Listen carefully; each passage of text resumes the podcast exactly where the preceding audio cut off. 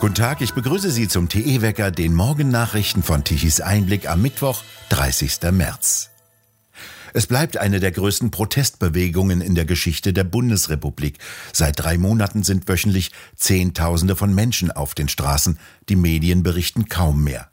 Am vergangenen Montag demonstrierten nach Angaben der Innenministerium über 125.000 Menschen in über 1000 Montagsspaziergängen im ganzen Land gegen die aktuelle Corona-Politik. Am stärksten bleiben die Proteste in Sachsen. Allein in Ostsachsen zählten die Behörden über 5000 Teilnehmer. In Bautzen schätzte die Polizei die Anzahl der Demonstranten auf 1250. Teilnehmer gehen jedoch von wesentlich höheren Zahlen aus. Angeführt wurde der Protest von Pflegekräften, die symbolisch von ihrem Beruf Abschied nahmen. Auf ein großes Plakat schrieben sie, Dank der Impfpflicht müssen wir Abschied nehmen von unserer Leidenschaft, Liebe, Zuneigung, Kreativität und unermüdlicher Motivation zu unserem Beruf, unserer Berufung und unseren Patienten. Wie schon in der Vergangenheit trat auch dieses Mal der AfD-Bundestagsabgeordnete Carsten Hilse als Redner auf. Er forderte für seinen Wahlkreis die Nichtumsetzung der einrichtungsbezogenen Impfpflicht.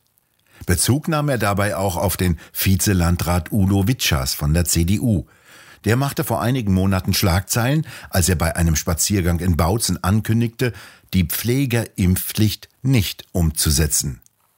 Wenn Witschas im Juni als Landrat gewählt werden sollte, werde man ihn an seinen Worten messen, so Hilse. In den thüringischen Städten Altenburg und Gera kamen je rund 1000 Menschen zusammen. In Eisenach fragten Demonstranten, wenn deine Impfung dich nicht schützt, wie kann dich dann meine Impfung schützen? In Halle sind die Teilnehmerzahlen gegenüber der Vorwoche wieder knapp gestiegen. 1000 Personen sollen an den Protesten beteiligt gewesen sein.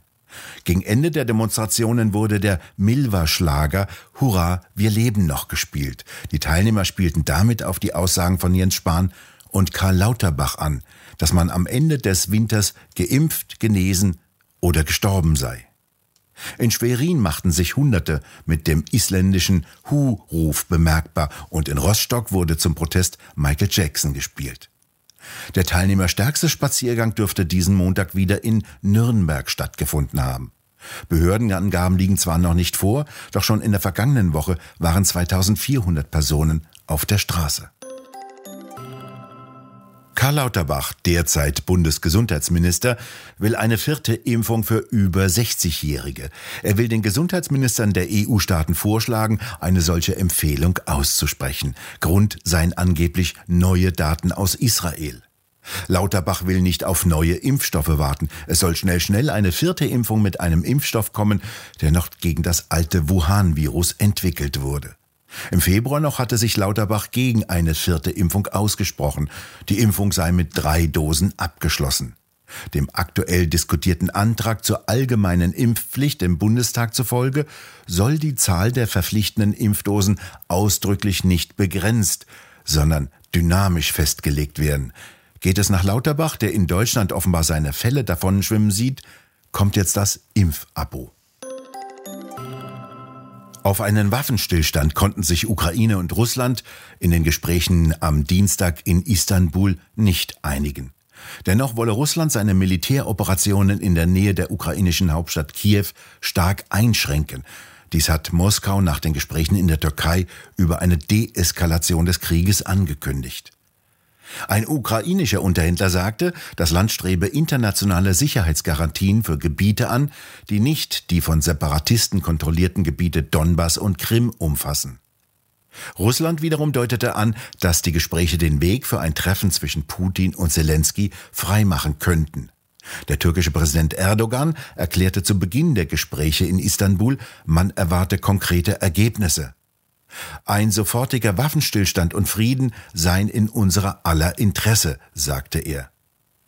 Es wurden weder Datum noch Uhrzeit für mögliche künftige weitere Gespräche festgelegt. Die europäischen Länder wiesen weitere russische Diplomaten aus ihren Hauptstädten aus. Ein russischer Raketenangriff traf ein Ölterminal außerhalb von Lemberg, in dem Treibstoff für Traktoren für die Frühjahrsaussaat gelagert wurde. Es handelt sich um einen von mehreren Anschlägen auf Öllager, die den Druck auf die ukrainischen Landwirte, die während des Krieges mit der Aussaat beginnen mussten, weiter erhöhten.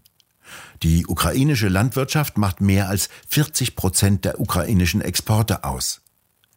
Der litauische Außenminister Landsbergis erklärte, er stimme mit der Erklärung von Präsident Biden in Warschau überein, dass der russische Staatschef Putin nicht an der Macht bleiben könne. Unter Deutschland liegen im Untergrund noch solch reichhaltige Kohle- und Gasvorkommen, dass sich das Land auf Jahre hinweg selbst versorgen könnte. Doch der Kohlebergbau wurde bereits vor Jahrzehnten beerdigt, aufgrund zu hoher Subventionen, wie damals begründet wurde. Dafür entstehen jetzt Windindustrieanlagen mit sehr hohen Subventionen. Eine heimische Gasförderung kommt für die Grünen indes nicht in Frage. Noch im Entwurf für das jüngste Entlastungspaket der Ampelkoalition hieß es, dass die heimische Erdgasförderung gestärkt werden solle. Doch dieser Satz taucht in der jüngsten Fassung nicht mehr auf. Es hieß, die Grünen hätten einen Rückzieher gemacht. Sie seien angesichts des Ukraine-Krieges ohnehin zu großen Zugeständnissen gezwungen. Eine Ausweitung der heimischen Gasförderung könne man ihnen daher nicht auch noch zumuten. Tja, Svenja Schulze gibt es auch noch.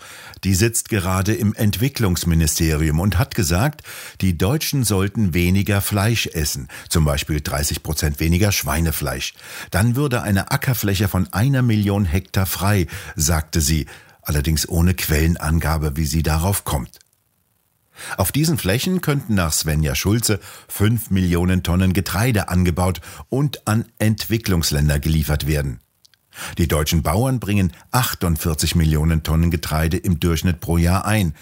Und nicht jeder Boden ist für Weizen geeignet und ohne Tierhaltung würde überhaupt nichts wachsen. Denn die liefert erst den Dünger. Und ohne den wiederum würden die Pflanzen verkümmern. Wie Kinder, die zu wenig zu essen bekommen. Eine Halbierung der Tierhaltung würde die Selbstversorgung mit Milch und Fleisch von Deutschland zunichte machen. Die müssen dann auch noch importiert werden. Eins haben wir gemeinsam mit allen Menschen, die Grenze des Todes. Die Sterblichkeitsrate liegt bei 100 Prozent. Oder wie der linksliberale Stefan Aust im Blick auf Corona sagte, er habe da mal gehört, dass im Durchschnitt doch jeder Mensch mal sterben muss. Das scheint heute alles vergessen. Wer mit 95 an Corona stirbt, dient der Statistik als Verschleierung der politischen Pannenliste. Ein muslimischer Taxifahrer sagte zu mir, ich lese alle Ihre Bücher, obwohl ich Moslem bin. Aber sagen Sie mir bitte mal, warum habt ihr Christen jetzt solch panische Angst vor dem Tod? Er hat recht. Bereits das zweite Weihnachtsfest in Folge wurde eher von der Heidenangst der Todespanik verdüstert als von der Christusfreude. Fürchtet euch nicht. Ich bin gewiss, wer Alpha und Omega kennt, so wird Jesus Christus am Schluss der Bibel genannt, der Erste und der Letzte, der braucht sich vor Omikron und Delta nicht zu fürchten. Das ist Peter Hane und dies schreibt er in seinem neuen Buch Das Maß ist voll. Dieses neue Buch steht bereits seit seinem Erscheinen ganz oben auf der Bestsellerliste und Sie können es im Buchshop hier bei Tichys Einblick auf der Webseite tichiseinblick.de kaufen. Nach den Rekorden an Sonnenschein im Monat März kommt jetzt ein deutlicher Kaltlufteinbruch. Nach langer Zeit sind wieder Wolken am Himmel zu sehen. Heute erreicht uns ein Tiefdruckgebiet. Im Norden bleibt es eher trocken, wenn gleich bewölkt. Regen gibt es vor allem in der Mitte und im Süden. Der kommt zu Beginn der Vegetationsperiode nach der langen Trockenheit gerade recht. Die Tagestemperaturen bewegen sich um die 8 bis 10 Grad. Sie sinken bis zum Wochenende in deutlich kühlere Bereiche und erreichen wieder frostige Temperaturen. Und die Nächte werden auch noch einmal richtig kalt. Wir bedanken uns fürs Zuhören und schön wäre es, wenn Sie uns weiterempfehlen. Weitere aktuelle Nachrichten lesen Sie regelmäßig auf der Webseite tichiseinblick.de. Und wir hören uns morgen wieder, wenn Sie mögen.